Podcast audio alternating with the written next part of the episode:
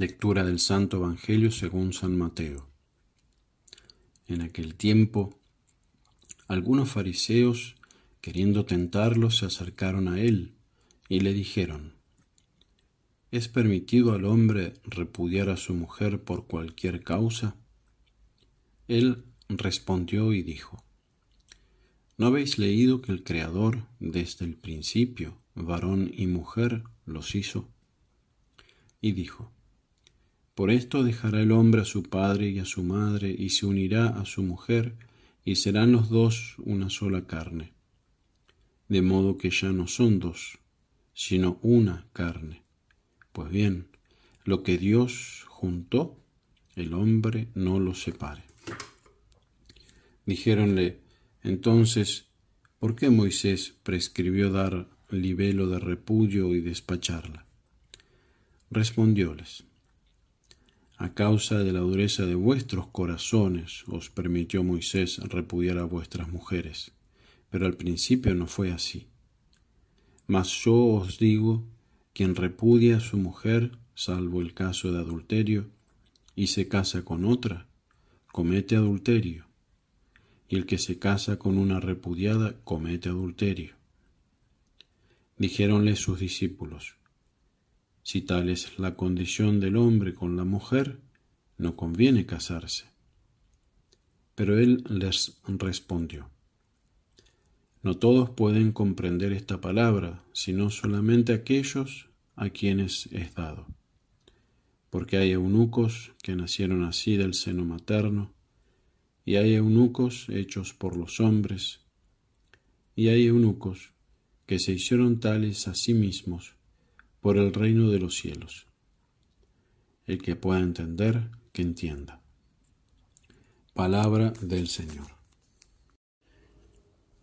Nuestro Señor enseña en el Evangelio de hoy que lo que eh, Dios ha unido, el hombre no debe separarlo. ¿Por qué es esta unión? ¿Por qué es esta imposibilidad de separar lo que Dios ha unido? Porque el matrimonio entre dos bautizados produce dos efectos. Uno, que es el que toca el Evangelio de hoy, es la unión indisoluble, que se llama vínculo conyugal. Y el otro es la gracia sacramental. El vínculo se trata de uno con una indisolublemente. Eso sería el vínculo. Al pronunciar su sí delante de Dios, se establece entre el esposo y la esposa un vínculo o unión indisoluble. No es algo meramente psicológico, sino moral y jurídico, por lo que permanece, aun cuando se enfríe o desaparezca el afecto entre los esposos. Este vínculo tiene dos propiedades esenciales, que son la indisolubilidad y la unidad. Es uno con una para siempre.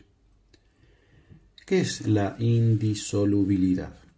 El vínculo matrimonial de un matrimonio válido entre bautizados, aunque no sean católicos, es siempre, incluso en caso de adulterio, intrínsecamente indisoluble. Esto significa que por su propia naturaleza no puede ser disuelto por voluntad de los contrayentes. El fundamento bíblico de esto se encuentra en los Evangelios. Lo escuchamos hoy. Lo que Dios unió no lo separa el hombre. También en San Pablo, en la primera carta a los Corintios, capítulo 7. En cuanto a los casados, precepto es no mío, dice él, sino del Señor que la mujer no se separe del marido y de separarse que no vuelva a casarse o se reconcilie con el marido y que el marido no repudie a su mujer. El motivo de esto es doble. Primero, por ser un contrato natural. La indisolubilidad es necesaria para alcanzar los fines del matrimonio, que son la procreación y la donación total de los esposos o amor esponsalicio. En segundo lugar, por ser un sacramento, es decir, un recuerdo viviente del amor entre Cristo y la Iglesia, En efecto, el matrimonio es signo del amor indisoluble entre Cristo y su iglesia. Esto se entiende del matrimonio válidamente realizado por personas capaces para contraer matrimonio y luego consumado por la unión sexual de los esposos. Este matrimonio, con estas características, no puede ser disuelto por ninguna potestad humana, ni por ninguna causa, fuera de la muerte de uno de los cónyuges. El catecismo lo expresa así. La Iglesia no tiene poder para pronunciarse contra esta disposición de la sabiduría divina. Esta doctrina ha sido repetidamente enseñada por los papas. El argumento más importante es la misma práctica de la Iglesia que siempre ha negado tener dicho poder, a pesar de las consecuencias negativas que esta posición ha acarreado muchas veces para la Iglesia, como persecuciones o cismas, por ejemplo el cisma anglicano de Enrique VIII.